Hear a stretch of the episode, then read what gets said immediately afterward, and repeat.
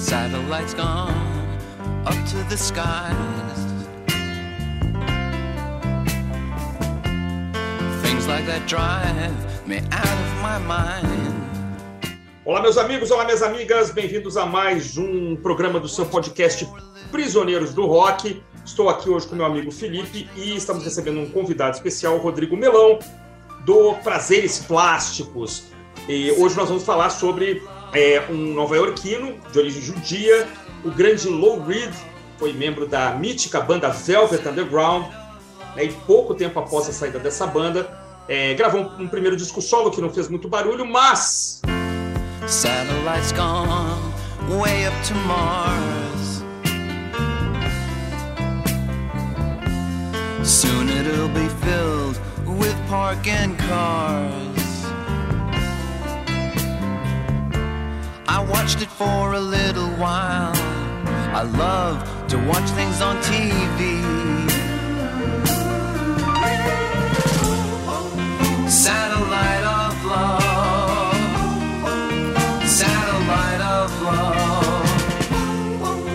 Satellite of love. Satellite em seguida ele gravou o objeto do nosso, da nossa conversa de hoje, que é o disco Transformer de 1972, que está para completar, ou vai completar, ou está completando, sabe lá que dia isso vai ao ar, 50 aninhos de idade. Né? Então, nós convidamos o Rodrigo Melão, que, como sempre, é, de primeira aceitou o nosso convite. Rodrigo, muito boa noite, muito obrigado pela participação. E Low Reed, cara, qual, qual, a participação do Low Reed aí na sua vida, na sua formação, no seu gosto pela música? Diga lá, meu amigo. Bom dia, boa tarde, boa noite para todo mundo que, que ouve o, os prisioneiros. Um abraço, Felipe e Christian. Obrigado pelo convite. Bom, o Lurid a gente já sabe que provavelmente nós não frequentaríamos os mesmos ambientes em que esse, esse cidadão frequentou na sua tenra idade, né? Bom, eu, eu conheci o Lurid por conta do Velvet Underground. Acho que na minha adolescência eu não, eu não eu não dava bola para a fi, figura do Lou Reed, né? Aliás, eu, eu, consigo formar dois momentos em que eu, eu, eu me conectei ao Lou Reed. Eu assisti um filme, acho que o nome dele em português era Cortina de Fumaça, o nome do filme era Smoke. Era, é, passava numa, numa tabacaria, assim, e em um determinado momento o Lou Reed aparecia nesse filme. E eu sabia quem era aquela. Eu era moleque, eu não sabia quem é esse cara. Eu sei quem é esse cara. Eu, eu, preciso me identificar. Quem é esse cara aí? E aí eu liguei aquela figura ao Velvet Underground e, e eu estava começando a, a, a, minha incursão no, no, nos sons mais alternativos. Eu ouvia falar muito de, de Velvet Underground e, e, na, minha, na minha época de moleque a pesquisa musical era, era mais... É, hum. É, não havia internet, então para você Precário aprofundar demais, nas né? coisas era, era mais complicado.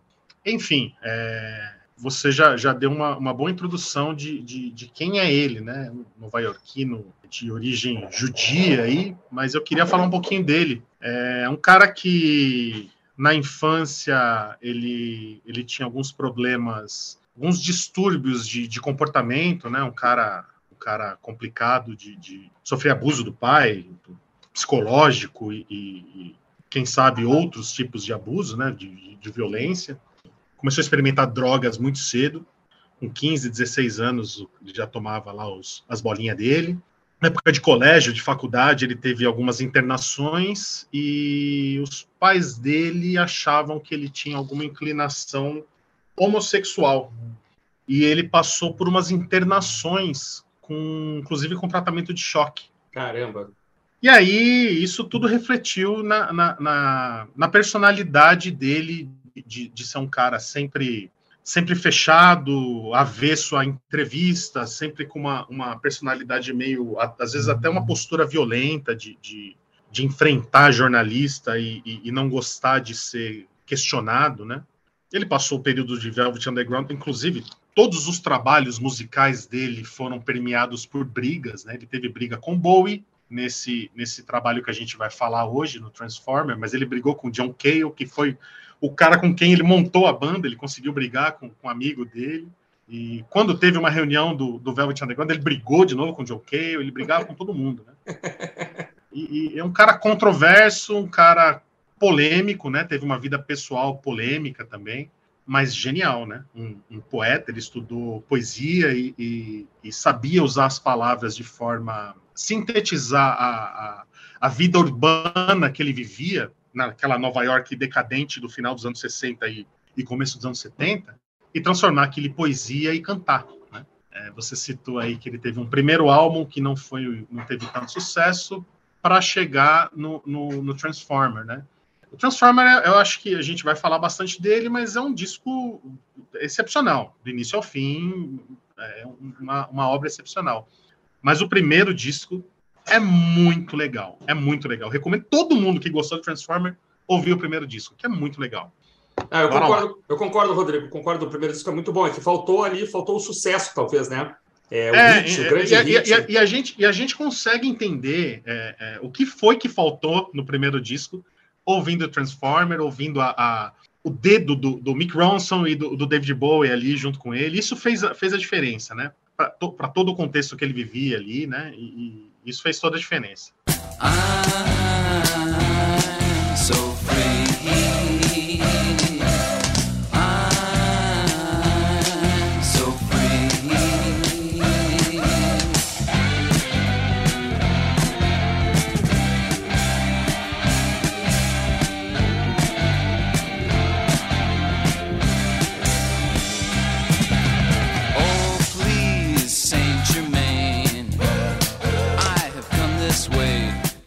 Mas se eu passar para o Felipe, só me lembro que a primeira vez que eu vi o Lou Reed na vida, é, ele tinha lançado um disco chamado Mist, Mystrial, se não me engano, em 86 ou 7. E eu, eu, em 86, acho que eu morava em Brasília, não sei que programa de videoclipe passava demais o vídeo de uma música chamada No Money Down, que ele está cantando e só que ele vai, ele vai, ele tira os óculos, ele tira o cabelo, daqui a pouco ele rasga a pele, ele arranca Isso. o. E aí no final é só uma caveirinha cantando. Eu achava o máximo, era um efeito tosco pra caramba. É muito mal feito. Não sei se o Felipe já viu esse vídeo. É, se olhar hoje é de morrer de rir. Depois, o, quando o Velvet voltou e gravou um disco ao vivo, né? Velvet Redux, isso, não sei o quê. Aí eu me acordei pro, pro tamanho, pro peso da coisa, né? Mas até então, eu acho que eu tive esse disco do Velvet ao vivo, em CD, acho que eu tenho ainda. É, foi o primeiro que eu comprei assim. Depois eu me aprofundei no Low Reed, no John Cale também, na Nico também, umas coisas bem legais. Felipe, como é que chegou essa turma toda em ti, meu amigo? Boa noite. É, não, você falou aí desse, desse vídeo, eu lembrei dele, mas eu, eu lembro que a primeira coisa do Low Reed que chamou minha atenção foi o New York de 89, porque a capa parecia Ramones. É, eu ia citar é, isso, é, capa... realmente parece muito Ramones. É verdade. Aquela capa chamou muito a minha atenção. E nessa foi mais ou menos um pouco depois disso que eu comecei a escutar o Velvet, o Velvet Underground e Nico. E aí é, a minha cunhada tinha o Transformer. Que me, quando meu irmão voltou para morar em Brasília, olhando os discos que eles tinham, e tava lá o Transformer. ela não era muito roqueira, mas tinha esse disco, né? Fiquei surpreso assim. Falei, caramba, Lou Reed, o Transformer. Ela me emprestou, que foi quando eu escutei a primeira vez esse disco, começo dos anos 90. E eu lembro de, de ficar impressionado como é que era algo que me soou estranhamente familiar aquelas músicas. Não porque eu já tivesse ouvido, não, mas porque a sonoridade dela era algo que não era um pop normal, um pop rock normal, assim, como se fazia até então, mas ao mesmo tempo tinha as referências do que eu escuto, do que eu escutava, né? Do que eu passei a vida escutando, vieram dali. Muita coisa veio dali, né? E aí você descobre que o pessoal todo escutou aquilo e criou suas bandas, né? como referência suprema ali no Reed para muita gente, né? sempre foi. Mas legal que você falou, Rodrigo, sobre a infância e adolescência dele, principalmente essa questão das, da internação psiquiátrica, né, dos choques, é uma coisa muito chocante, né? Uma coisa muito impressionante. É. é. Cara, eu tô ele, ótimo ele, de fazer é... essas coisas, cara. o, o, o, pai dele que internou ele, né? Ele fez. É, porque ele, ele era gay, cara. É, era pra, é cura gay, o pai dele queria fazer uma cura é, gay com tratamento de choque, é loucura é, total. O pai dele era o Bolsonaro, né? O, é. ele, ele, ele tinha. Ele, é, ele, teve uma música, inclusive, que ele fez pro, pro, com essa raiva do pai dele, né? Ele desenvolveu uma raiva do pai dele. Tinha uma música chamada, acho que Kill Your Sons. Bah. Ele gravou em, em, em 75, no, no 74, no Sally Can Dance. Mas eu queria pegar isso que você falou da relação dele com o pai, porque depois da saída do Velvet, né, ele estava numa crise profissional, pela falta de sucesso, falta de grana, como você disse, o Lou Reed nunca foi uma pessoa fácil, né? Ele brigou com a Nico primeiro, depois brigou com o Candy Warren, depois brigou com o John Cale, todo mundo se afastou do Velvet, ele ficou na banda, aí ele sai da banda. Ele conseguiu ter o controle total da banda, o domínio absoluto, mas aí ele sai da banda. Nesse momento que ele sai da banda, ele volta a morar na casa dos pais, em Long Island, e vai trabalhar na firma de contabilidade do pai. Então, eu acho que deve ter sido a pior tortura do mundo para ele esse momento da vida dele. Ele ter que voltar, com 30 anos de idade, mais ou menos, ter que voltar a morar na casa do pai que ele odiava e trabalhar no emprego do pai. O pai era um contador, classe média alta, assim, morava numa casona de subúrbio, aquela coisa bem típica de família americana mesmo. Uhum. Tudo que ele não gostava, né? Tudo que ele não se encaixava. E aí, você estava falando da diferença entre o primeiro e o segundo disco, é justamente o presente que ele recebe do David Bowie, né? O David Bowie se oferecer para produzir o disco, juntamente com o Mick Ronson, o guitarrista, a dupla que havia acabado de entregar ao mundo o maravilhoso Zig Stardust, é. alguns meses antes, também em 72. E eles se uniram para mudar a carreira do Lou Reed, né? Então, passar a palavra para você, Christian. Como hum. ponto de partida, a gente pode dizer que o Transformer é o Velvet Underground encontrando a Glen Rock.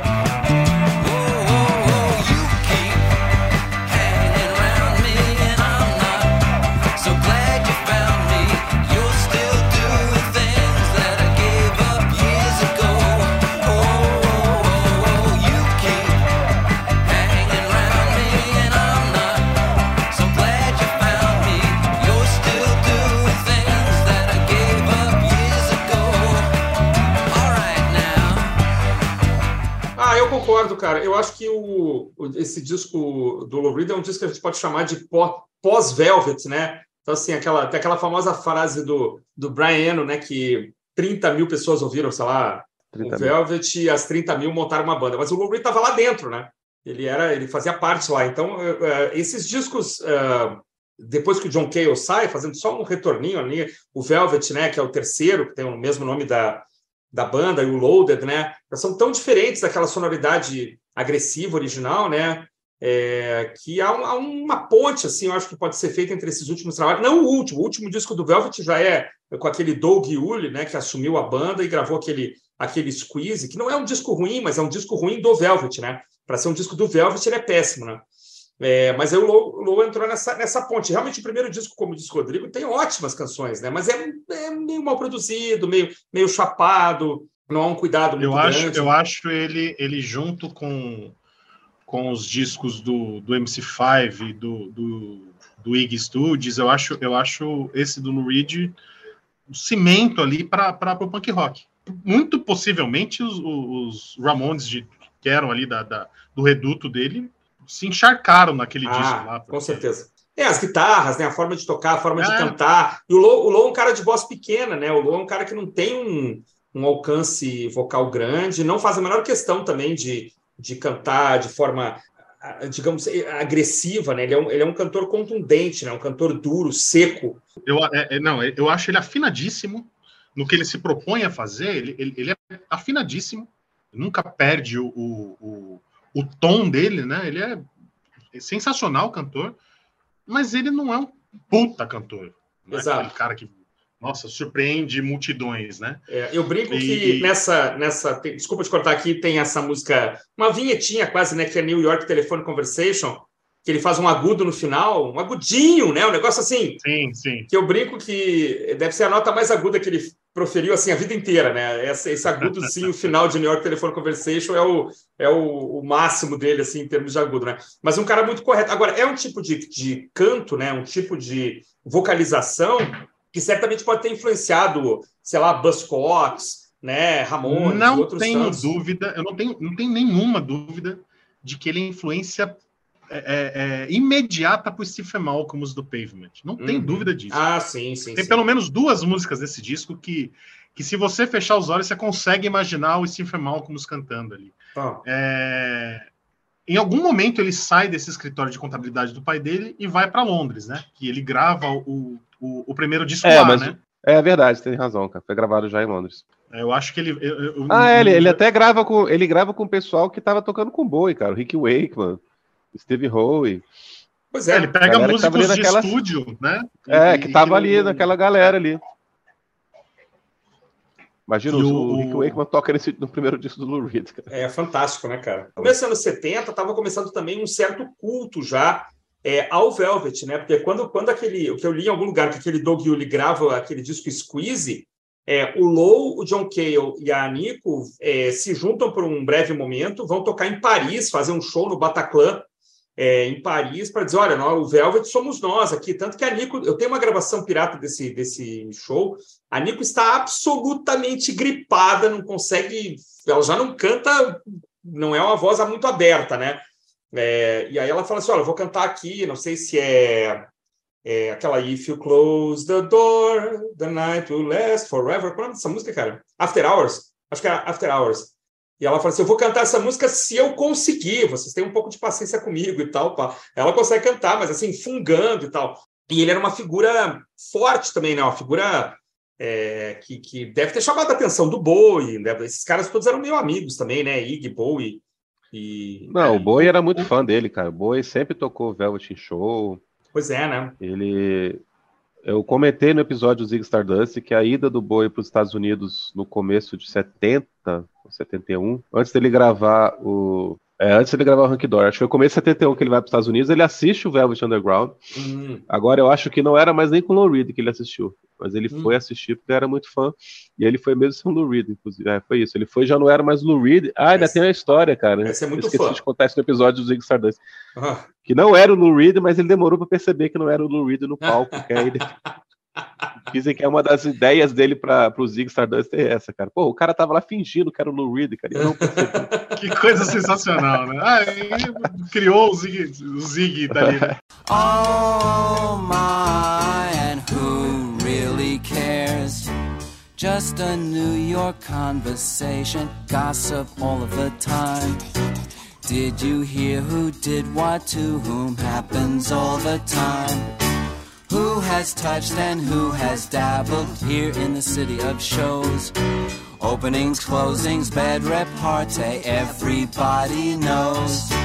Oh, how sad and why do we call? A gente não consegue, né, dissociar o, o Transformer do, do, do Lou Reed do Velvet Underground, né? A gente, a gente acaba amalgamando todas essas coisas aí, porque o, o Velvet Underground é, é, é é uma coisa gigante, né? Mas quando você falou, o Christian, que, que ele já era o Lou Reed do Velvet Underground, que já tinha um, um culto em cima do cara, eu honestamente eu tenho minhas dúvidas, porque Opa, no final dos anos 60 eram os Beatles.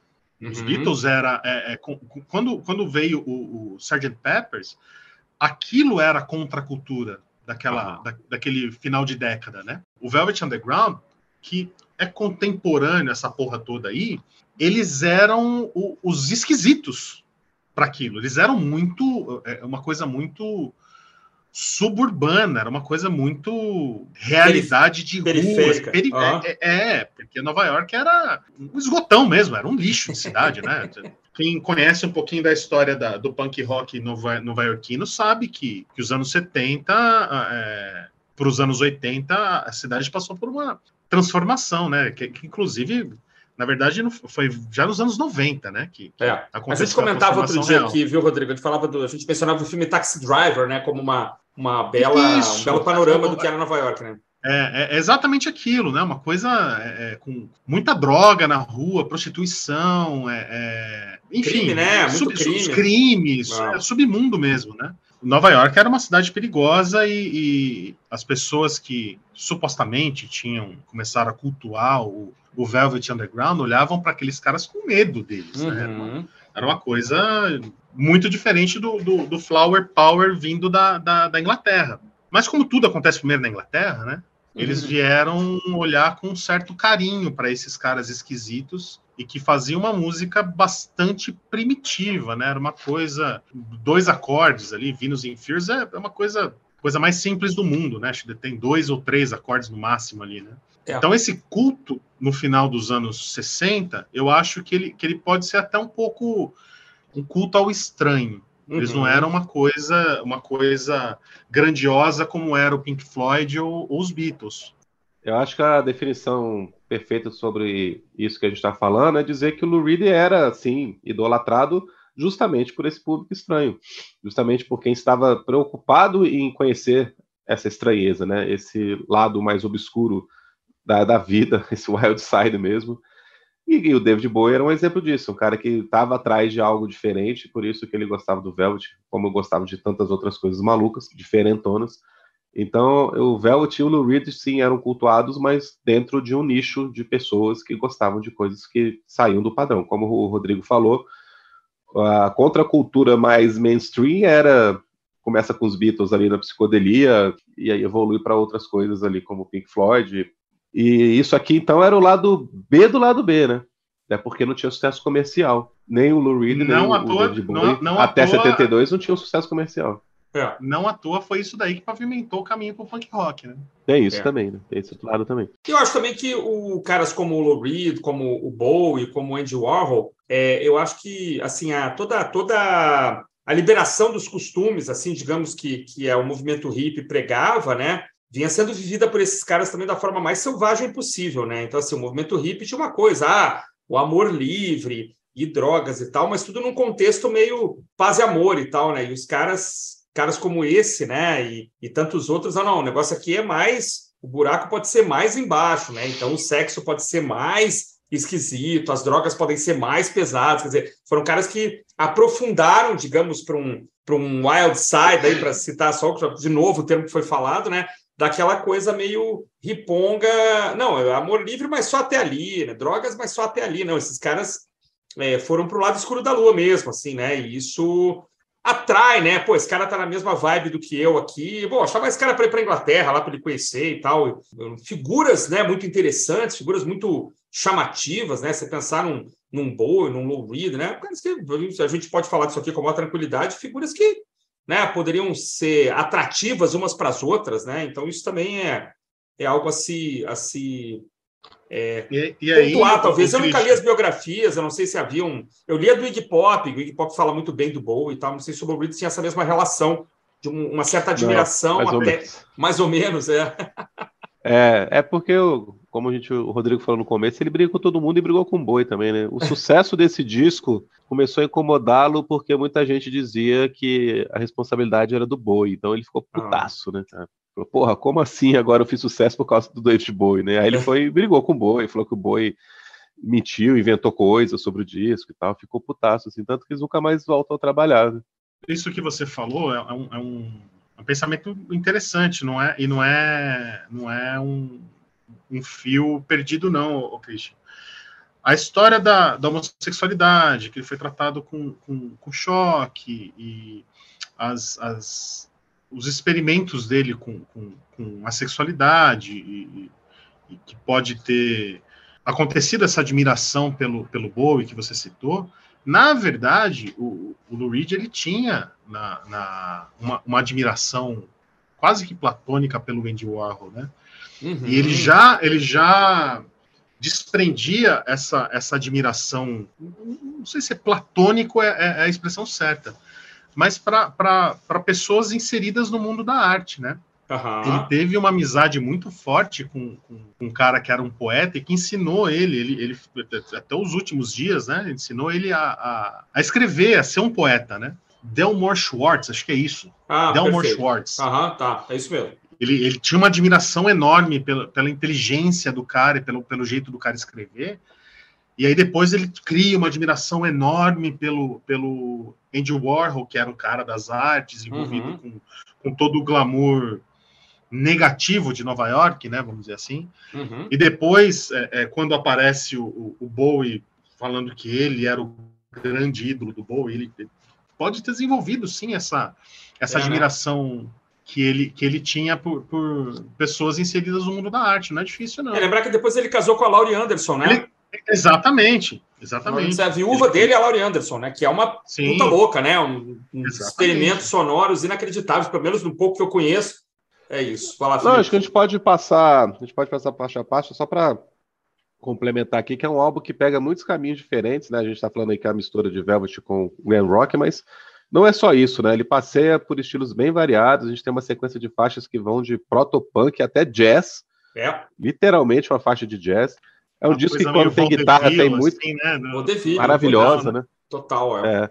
É um disco que quando tem guitarra tem muita guitarra, mas também tem trompete, tem sax e tem faixas conduzidas pela tuba do nosso amigo Herbie Flowers, sensacional, sensacional. que é o baixista e toca tuba.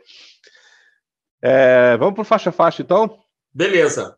Então o disco abre com um rockão, né? Ele abre com Vicious. negócio.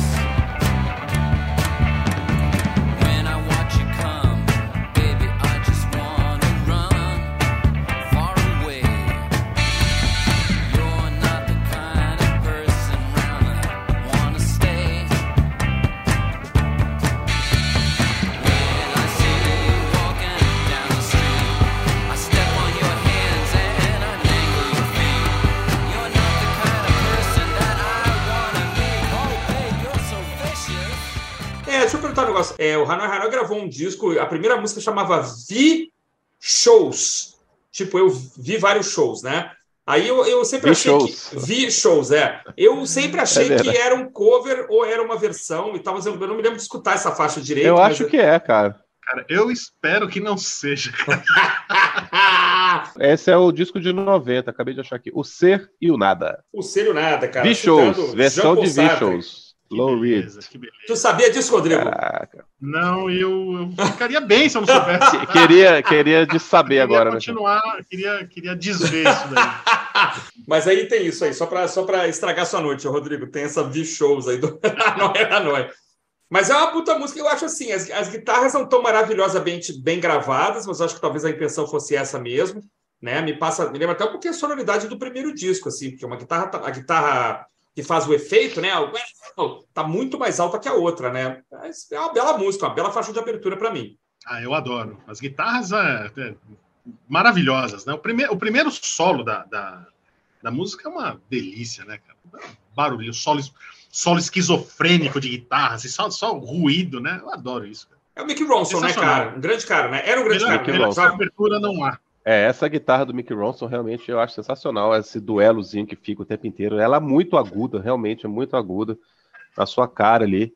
E para mim é a faixa proto-punk, porque a, as demais faixas que são mais roqueiras, né, Hang Around I'm So Free, elas têm uma coisa muito glam.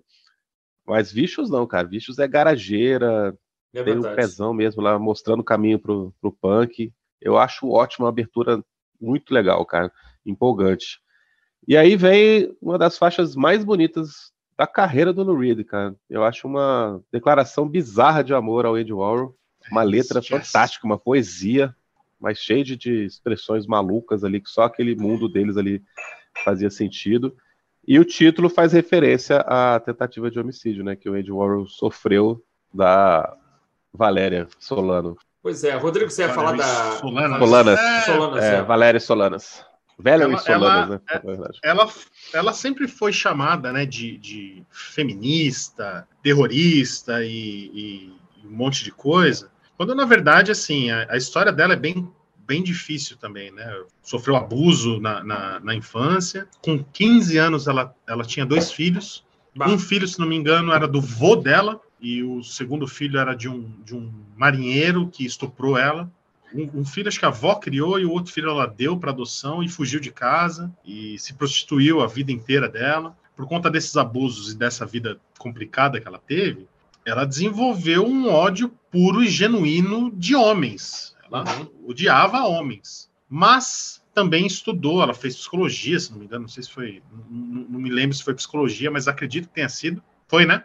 E ela começou a escrever uns manifestos que, que eram cheios de ironia e, e, com uma linguagem bastante ácida, assim, e escrever peças de teatro tal. E é aí que entra a história do tiro, né, para encurtar.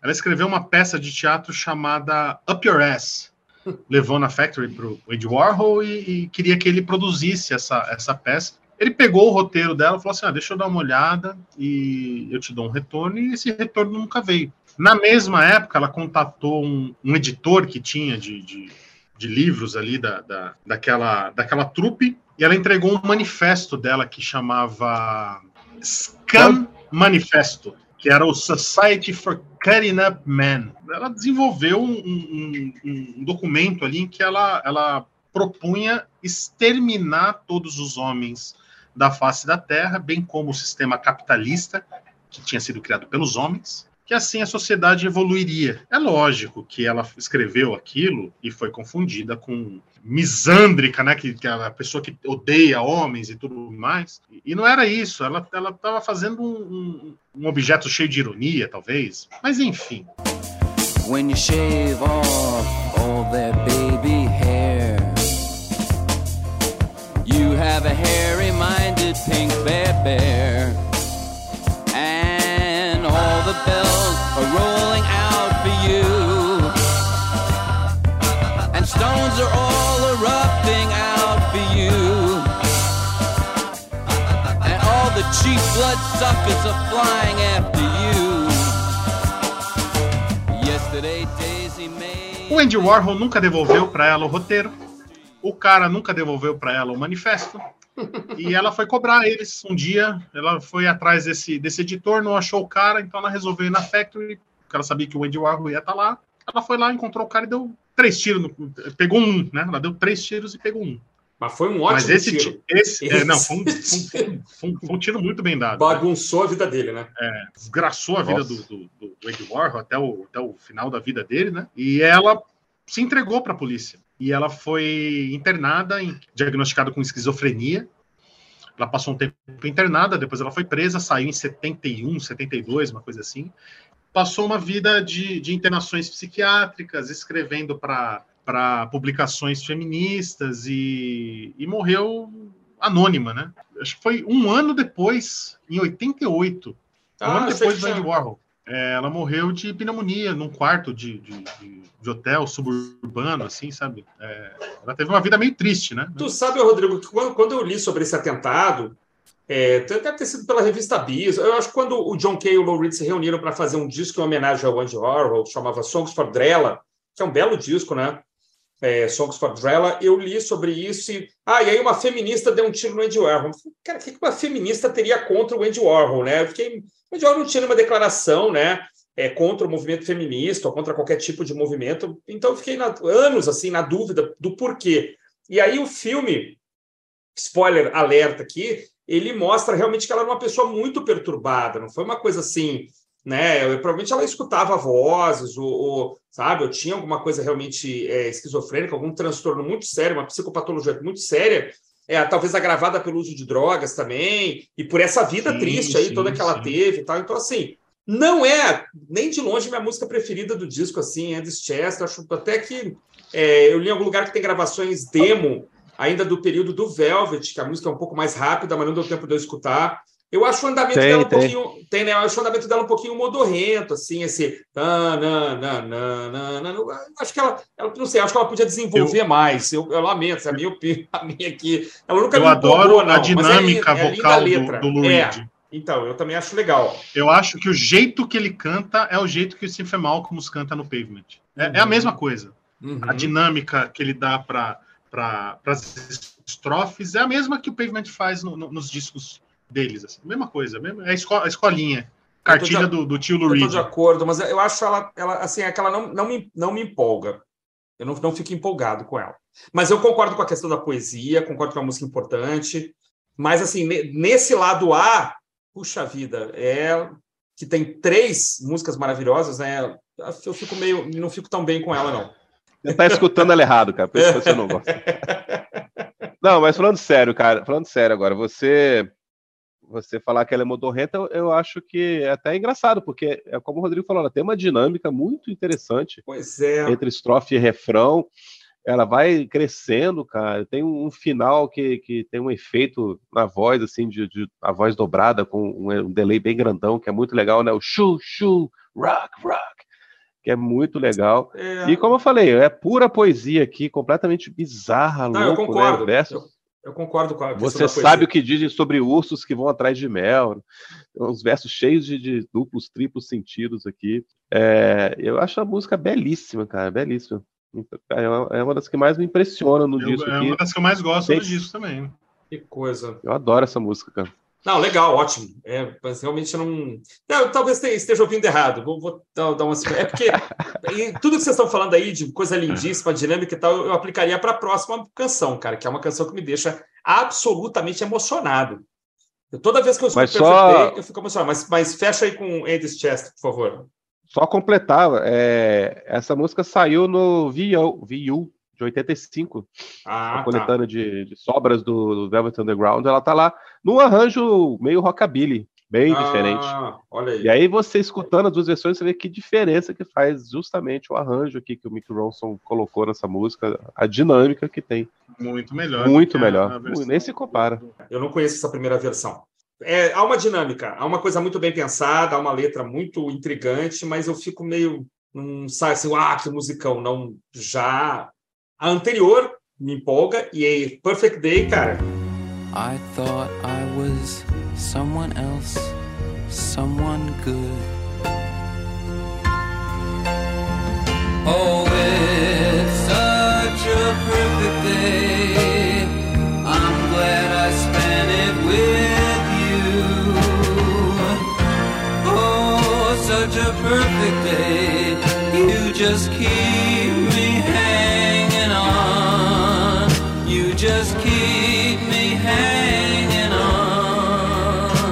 Perfect Day é uma das músicas mais lindas já podemos, que eu conheço, Já cara. podemos dizer que é a melhor música do disco, então. Acho que... Cara, é, eu acho que é, cara. É uma das músicas ah, mais bonitas eu, eu... que eu conheço, cara, assim, de tudo que eu já Sim, escutei. É, é esse arranjo de piano, arranjo de cordas, a, a, a forma como as cordas e o piano se desencontram o tempo todo. O piano tá descendo, a corda tá subindo, né? Ele canta a primeira parte do refrão, Always such a perfect day, I'm glad I spent it with you. O piano faz tran, tran, tran, tran, e a corda faz tana, a corda sobe, o piano desce, eles ficam se desencontrando. Cara, eu acho lindo. Eu ouvi essa semana, é, escutei hoje de novo, devo ter escutado hoje umas cinco ou seis vezes. Eu não me canso de escutar Perfect Day. Os acordes de piano lá antes do refrão, a chamada que ele faz nos agudos, a forma como ele está cantando. Eu, eu fico emocionado com Perfect Day, cara. É só isso que eu tenho a dizer. Eu fico emocionado, de verdade eu acho, eu acho tão legal como ele consegue transformar imagens, né? Ele vai, ele vai introduzindo o, o,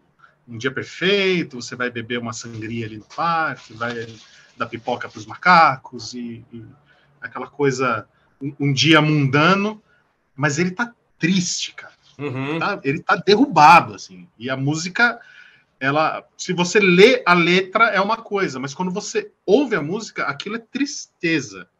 É pura tristeza. E ele termina falando: você vai colher o que você plantou. Uhum. Então, assim, aquilo é uma porrada na cara de alguém que ele tá dando ali, né? É verdade, é verdade.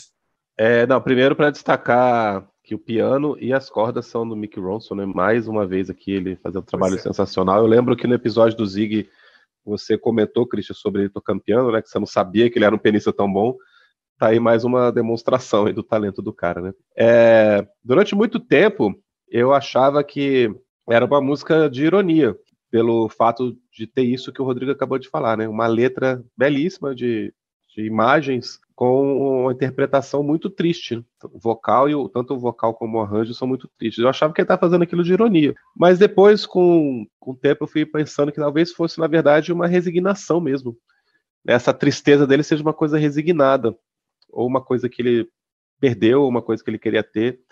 Mas ele tá narrando aqui esse dia perfeito com coisas tão banais né, do dia a dia, coisas tão simples, né, como ir no zoológico, assistir um filme, tomar sangria no parque, então são várias imagens muito bem colocadas aqui. E essa tristeza faz parte dessa vida mesmo. A perfeição aqui é, não esconde a tristeza, não exclui a tristeza. E isso ah. deixa a música ainda melhor, né? Eu acho que essa música fica ainda mais interessante, ainda mais complexa e ainda mais apaixonante por causa disso. E o arranjo também é perfeito, né, cara? Tudo aqui funciona bem demais, maravilhosamente bem. Eu acho essa música lindíssima. Eu, esse ano eu comecei a estudar piano, né? Então assim, eu fico muito ligado no, na, nas teclas, né? Quando ele termina primeiro, a primeira estrofe, né? O cara faz só um plim, plim, uma oitava acima, né? Quando ele vai para o refrão, ele faz duas, plim, plim, né? Aí entrou. Isso é muito bem pensado, né, cara? Parece uma coisa idiota, uma coisa simples, mas faz toda a diferença. A dinâmica quase não muda. Mas esse mega acorde ali, acho que são três notinhas assim no piano. É, que ele faz. É, Firens on the zoo, then later move to and then home. Ping. É, né? só que no segundo ele é. faz plim, Always such a é? Aí entrou as cordas, ah, né, cara? Aí você já tá no paraíso, você já foi, já foi arrebatado para um outro, um outro planeta, cara. Eu tava com receio de falar aqui, porque assim, eu, eu acho, cara, eu vou para casa hoje escutando o Perfect Day, cara. Porque... Eu, eu, eu acho, eu acho esse plim, é, a coisa é, é, um charme e ele sabe disso. Aquilo é proposital. É lógico. Aquilo não é, não é uma coisa, é proposital aquilo. É, e a, é, é um, essa resignação que, que o Felipe falou é ouro de tolo, né? Detesto fazer essa comparação esdrúxula, mas é isso. é, é, a mesma resignação, cara. É a mesma, a, a, mesma metáfora, assim. É um cara que, porra, é, que merda, né? Que é um dia perfeito, né? Ele tá com alguém, ele tá sozinho, ele tá com alguém, né? I grant spend with you, Não, ele tá né? com alguém. Pois é, pelo louco, menos, né? pelo menos na, espiritualmente ele tá com alguém. É... Pode não estar tá com a presença física ali, mas na cabeça dele tá com alguém. Agora, Rodrigo, você falou uma coisa interessante. É interessante. É, Ouro de Tolo seria uma resignação aqui, no sentido de que ele não gostaria de ter essa rotina banal, né? É diferente de estar resignado de não ter, ou de desejar ter essa rotina banal, ou de isso ser tudo que você pode ter e isso ser muito bom, né? Tem uma diferença aí, não sei se eu consegui explicar, é, acho o, que não, mas. Não, não consegue sim. O, o, Ouro de Tolo ele fala, né? Eu confesso, abestalhado que eu estou decepcionado, né? É. é. E, e... Aquele ouro de tolo, ele fala, nossa, é só isso, né? Nossa, a vida é só isso. Eu fiz tudo que é. me falaram para fazer. Mas é só o, isso. E aqui não, aquele, o Luigi, ele, ele fala, eu queria estar passando esse dia maravilhoso é. com você e tal. Mas, filho da puta, você vai colher o que você está plantando. Ele dá um recado no final, assim, sabe? Como se tudo é. aquilo perfeito que ele quiser, que ele queria muito estar tá passando com aquela é, pessoa, isso. aquela pessoa não está propondo isso para ele, então aguarda. É. Você, vai, você vai colher o que você está plantando. Mas aí, você vai aí tem um outro ódio, detalhe, cara. Ah, ah. Fala aí, fala aí, fala aí. Depois eu falo que eu. Que eu... Um Toda essa minha é tristeza vai voltar para você, sabe? Uhum.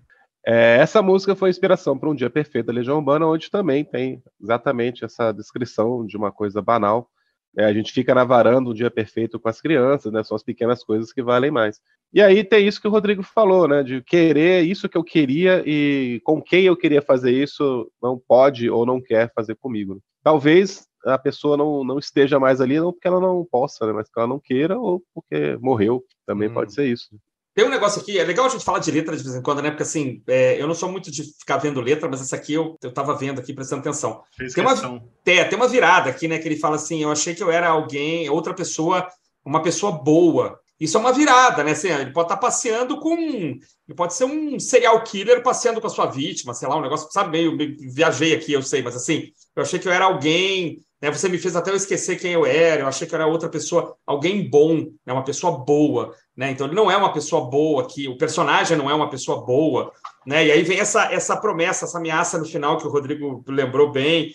É muito Você... dúbio, né? Esse, esse, essa coisa perfeita, e eu não sou uma pessoa boa, e você vai colher aquilo que você plantou e tal. É muito louco, né? Pai, podia, podia ficar um, mais um tempão aqui, mas vamos, vamos, vamos seguir, vamos seguir.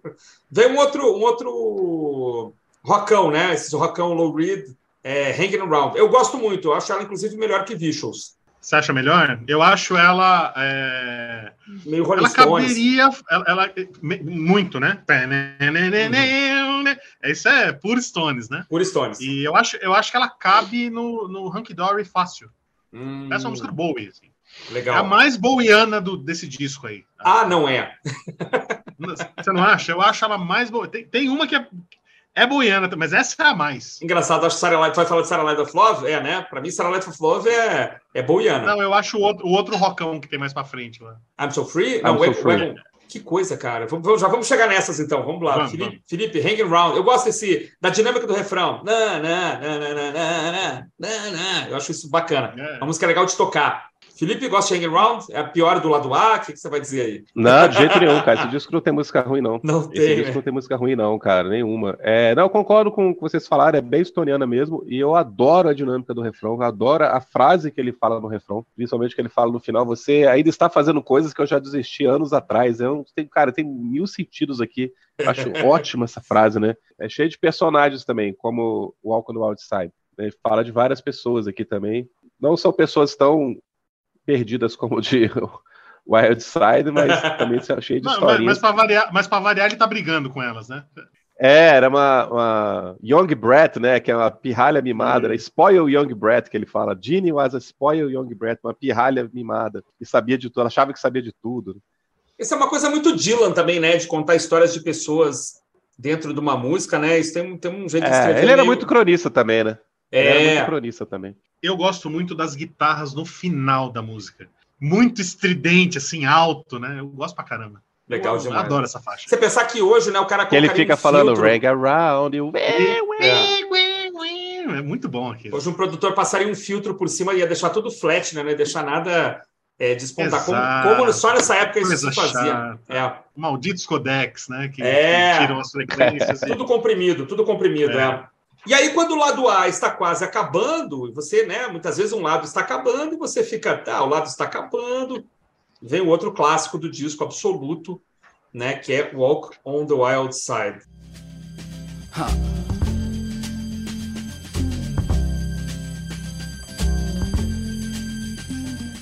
Jackie is just speeding away.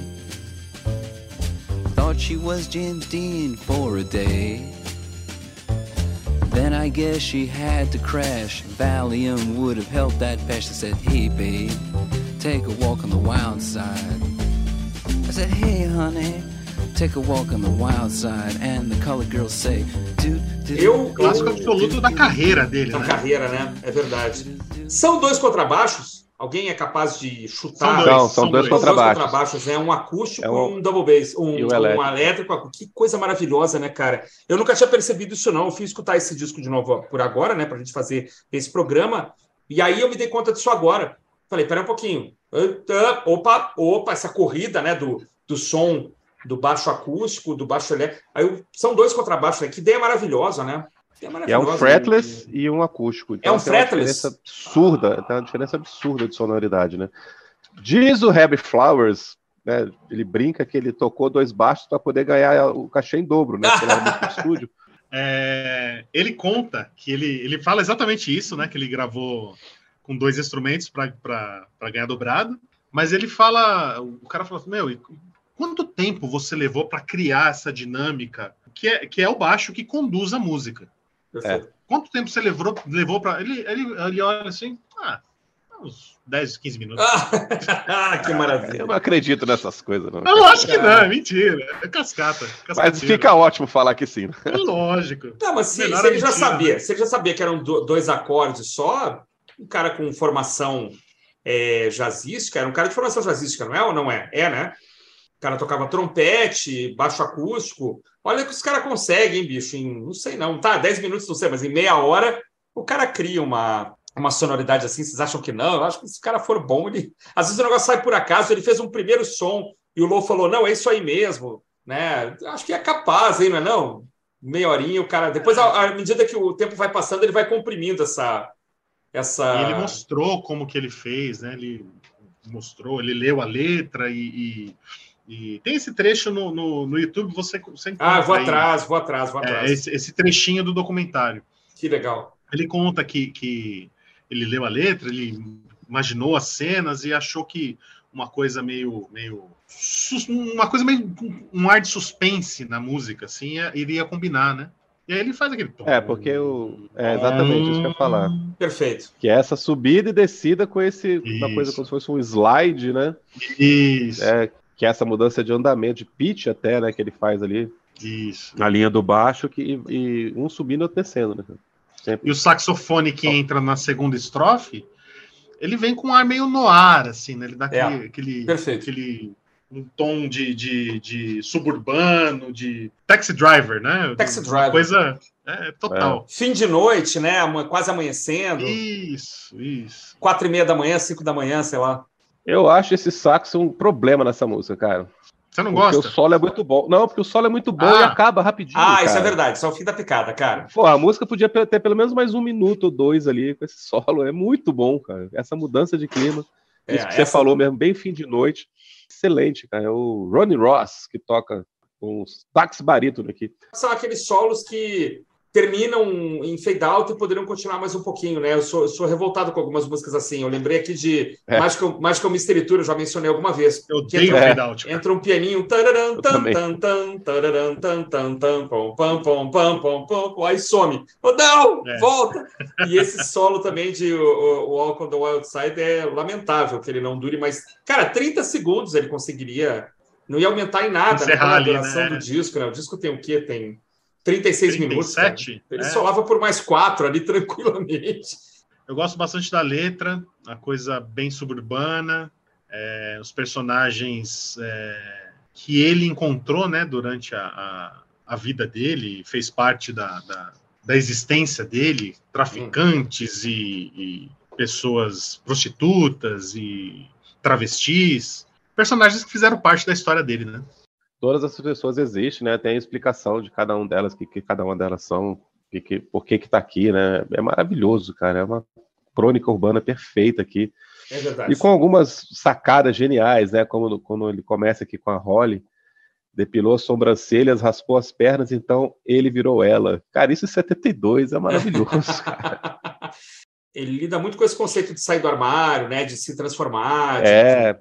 cara. É o verso também da, da Candy, né? É, nos bastidores ela era a queridinha de todos, cara. É um, um eufemismo pesado aqui para ela se prostituir, né?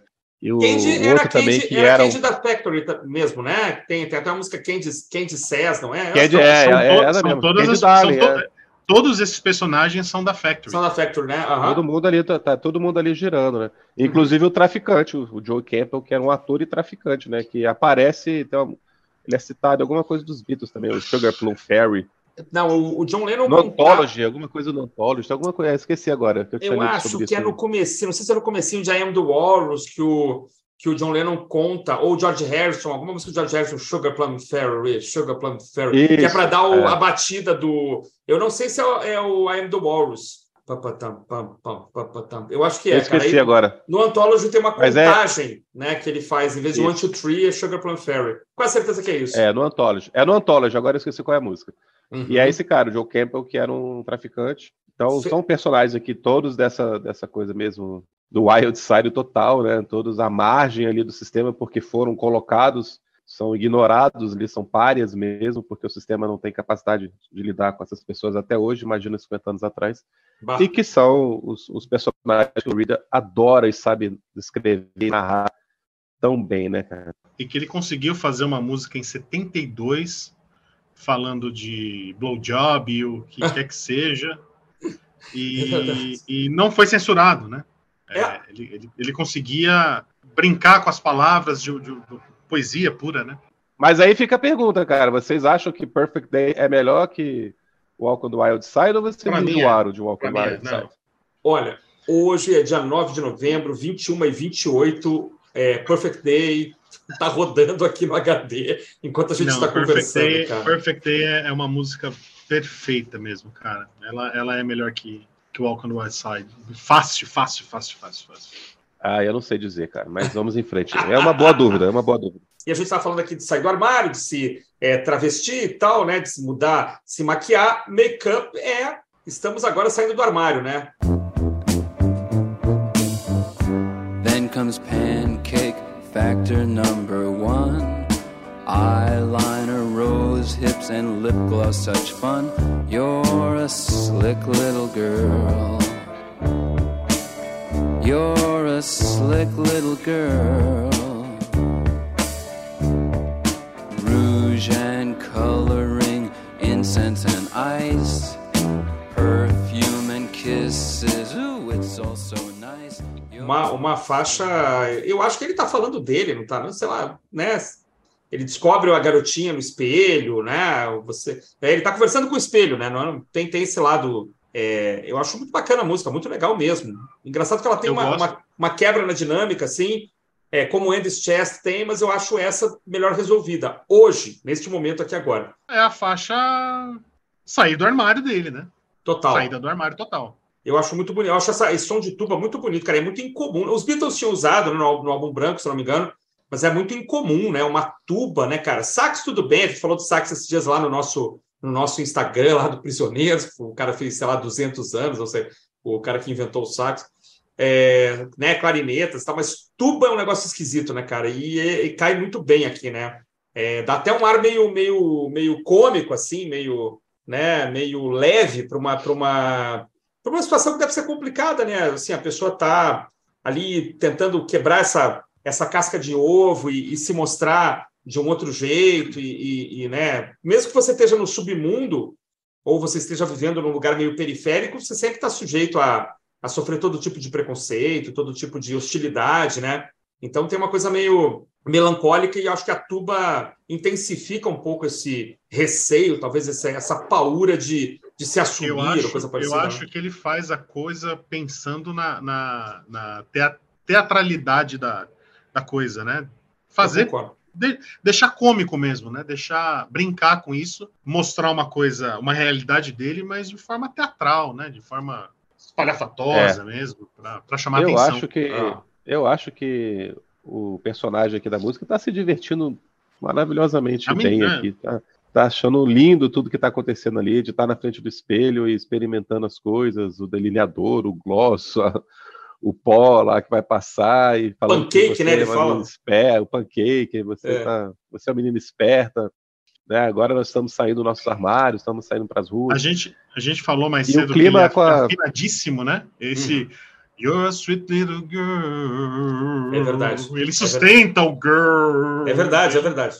E a tuba dá essa condução da música com esse tom mesmo, assim, meio vaudeville, meio teatral mesmo, como o Rodrigo falou. Você consegue imaginar isso numa cena mesmo de, de de teatro de revista com a personagem ali se maquiando na frente do espelho. Cheio de plumas e paetês ali. É, e, exatamente, é. exatamente. O, o Felipe, é, e a primeira que quebra muito aqui, né, o que estava acontecendo até então lá do A, né? É uma quebra muito grande que vai acontecer de novo nesse lado B aqui, mas maravilhosa, cara. Ótima, ótima faixa. Fala, Ô, Felipe, você não, você não acha que ele, que ele também tem a mesma dinâmica lá da, da Indies Chess com, com, com vocal? Que lembra o, o, a forma que o Stephen Malcolm canta no Pavement? Você não acha que ele, sim, sim, que ele conduz sim, da é. mesma forma? É a mesma forma, é a mesma forma, meio, meio declamada e depois estica. É bem isso mesmo, é muito legal, cara. Eu adoro essa também. É, cara, eu tava lembrando, esses dias agora, escutando esse disco de novo, que eu conheci Satellite of Love com o YouTube. Uhum. E aí eu fui atrás, onde que tinha essa música do YouTube, cara, eu não consegui achar nenhum disco, nem aqueles as coletâneas de lado B que o tio lançou, não tem lugar nenhum. E eu acho muito legal também. Eu gosto. Outra gosto música maravilhosa, outra quebra de expectativas também aqui em relação ao arranjo. Outro trabalho fantástico aqui. E o Bowie, ele faz uma contribuição genial nessa música, né? Acho que o, o, os backing vocals dele ficaram perfeitos lá, no, principalmente no finalzinho, né? Satellite. Ah, ah, ah, Eu não, nunca vou conseguir chegar história. eu acho que eu, para mim, assim, só primeiro eu falar para Felipe que enquanto você falava aí, cara, eu procurei e aí é, aparece a of Love, cara, como o lado B de One. Eu achei que ah, agora, tá. o single de One. Ah, então pode ter sido isso, cara. É, tem Sarah Lara of Love no, no lado B. Então foi aí. Mas eu ia falar o seguinte, para mim essa é a mais boiana se é que a gente pode criar um termo aqui, boiano, quando entra os vocaizinhos, cara, eu, bom, eu digo assim, a, melhor música que o Bowie não gravou, não fez, é Sarah Lara, Sarah Lara of Love. Vai ficar lindo com ele, eu acho. Vai ficar muito bacana. Bom, ele está lá, né? Ele está lá. De algum mas, jeito ele está lá. É, mas a música não é dele. Ô, Felipe e Christian, vocês gostam da, da Eu não vi, essa eu não vi. A letra é, é bonita também. Coisa meio de, de ciúme, né? De, de... Também é, é meio, meio metafórica. Meio é, meio Every Breath You Take. Every ah, Breath You legal. Take.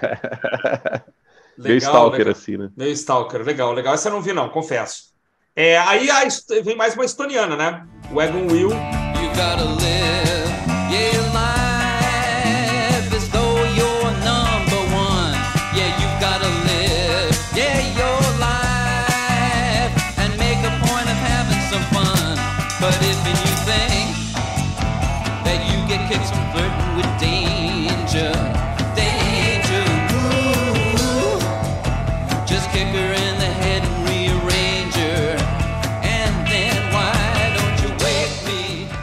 essa é. Ela, ela abre uma coisa totalmente estoniana, né, cara? O, Verdade. O primeiro acorde é, é absurdo, né? De, de, lembra muito, né? E também caberia no Hank Dory fácil. Ou no, no, no Rise and Fall of Zig Stardust. Caberia fácil lá. Se fosse, se o Bowie quisesse gravar ela, caberia lindo ali. É, eu acho eu, demais. Eu gosto dela também. Não é maravilhosa, não é a melhor, mas assim, compõe muito bem é, um lado B que vai começar a ficar talvez um pouco mais experimental daqui a pouquinho, né? Quando... Não, cara, eu acho, eu acho ela melhor do que vocês estão falando. Eu acho aquela quebrada do meio ali, aquela parada. Tem um minuto e Oh, parado, Heavenly Father, what can I do, né? lindo demais. É, eu acho linda demais, cara. Eu acho um arranjo fantástico.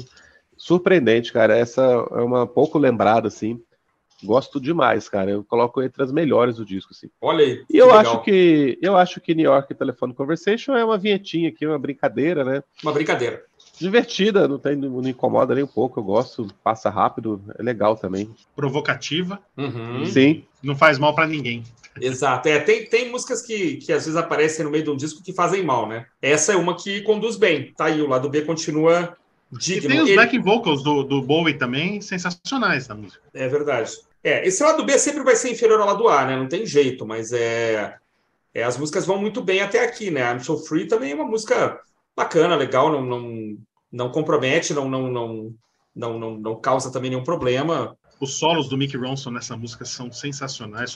A impressão que eu tenho é que o solo está dobrado ali. Ah, é provável. Ele deve, ter, ele, deve, ele deve ter dobrado o solo de alguma forma ali, né? Fez um, fez um gravou por cima e tal. É, é sensacional. Sensacional. É. Esses rockões do Bowie são simples, mas são muito legais, né? Assim, esses, os, os rocks do Bowie, do Low Reed, né? Desculpa.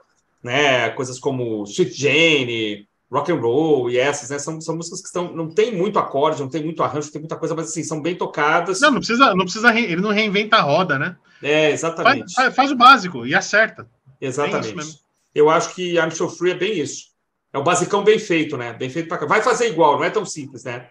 Depois que o cara já é. fez, é mais complicado, né? Eu acho que assim como Vicious e Reagan também é outro rockzão maravilhoso. Gosto demais dessas guitarras também, como o Rodrigo falou. Gosto demais do refrão também é empolgante, cara, é para te puxar para dançar, é muito legal, cara. Como eu disse, esse, esse álbum não tem faixa ruim, cara, não tem nada que, que caia aqui, que desanima. Vai no, no nível sempre super alto e chega numa faixa de encerramento que eu acho simplesmente maravilhosa, cara. Eu adoro Good Night Ladies, eu adoro esse jazz bêbado de fim uhum. de noite aqui. Porra, eu fico arrepiado quando escuto, cara, a tuba, os arranjos de metal, tudo funciona, cara. Eu acho lindíssima essa faixa, cara. E é um, um puta do encerramento, né, cara? Cheio de ironia. Ah, boa noite, minhas, meus docinhos, eu vou ali tomar um negocinho e vou ficar sozinho aqui na noite de sábado, mas eu vou fazer umas coisas que é da minha conta e não de vocês. Boa noite, vamos descansar. Exatamente. Sabe, eu acho sensacional, irônico, provocativo e, e, sem perder a, a ternura, né? É, é uma música maravilhosa, muito bem tocada, muito bem arranjada. Ele tem uma, uma ironia na forma de cantar, uma, uma coisa. Parece que ele está rindo né, na hora de cantar. Você, da forma como a, uhum. as vogais saem, parece que ele está rindo, né? Está rindo de todo mundo, está rindo da gente, está se divertindo sabe talvez que tem um grande trabalho em mãos, que está sendo encerrado com uma, uma bela faixa, né? Deve ter gente por perto dele dizendo, cara, isso aqui ficou muito legal, muito, sei lá, né, vaudeville, é um termo que já foi falado aqui, muito teatral, né? Imagina se tivesse videoclipe na época, né? Dava para sair vários clipes bons aqui desse desse disco, né? Um, alguém com uma com uma mentalidade visual assim poderia criar coisas muito bacanas. E Good Night Ladies é uma das quatro melhores, três, quatro melhores músicas do disco, com certeza né? Fecha muito bem e, e, a gente fica. Eu, eu na verdade, é a música é a maior música do disco, né? É a maior, é, né? Não parece. Tem quase seis minutos, é cinco minutos e meio. Vai numa boa. Não, a gente não, fica não. Até torcendo para durar um pouco mais, né? Eu, eu... Porque ela é divertida, né? Ela, ela é, é, divertida, cara. Brinca muito. Tem uma coisa meio Beatles, tem uma coisa meio, meio de brincar com, com esse, com esse. Acho que o Fred Mercury deve ter escutado isso aqui também. Isso, cara. Lazy on a Sunday Afternoon, né? Lazy on a Sunday Afternoon, Seaside Rendezvous, lá no disco isso, do Opera. É. Eu lembrei exatamente do Queen, porque a gente fez o, o, News of the World há pouco tempo, né? E a gente comentou esse tipo de coisa aqui, que essas maluquices que o Queen adora fazer. E eu falei, caraca, bicho, com certeza eles escutaram isso daqui. Ah, com certeza estão bebendo os dois da mesma fonte, né? Sim. Que é muito, muito o, que o Queen foi fazer logo depois. Né? É verdade. Com certeza, com, com certeza e, o Fred Mercury fez os mesmos rolês do Lou Reed. Né? É, é. Apresentou os lugares para ele lá em Londres. Né? Isso, isso. É provável. E como o Rodrigo falou, a letra é cheia de ironia, cheia de versos muito legais, né, cara? É, você disse que a gente poderia ser amigos, mas não é isso que eu quero. Mas tudo é. bem, agora meu jantar já está pronto nessa noite de sábado solitária. E é, é muito bom, cara. Peça super bem, né? Oh, whoa, whoa. Something tells me that you're really gone. You said we could be friends, but that's not what I want. Ah, anyway, my TV dinner's almost done. It's a lonely Saturday night. I mean to tell you, it's a lonely Saturday night. One more once, it's a lonely Saturday night.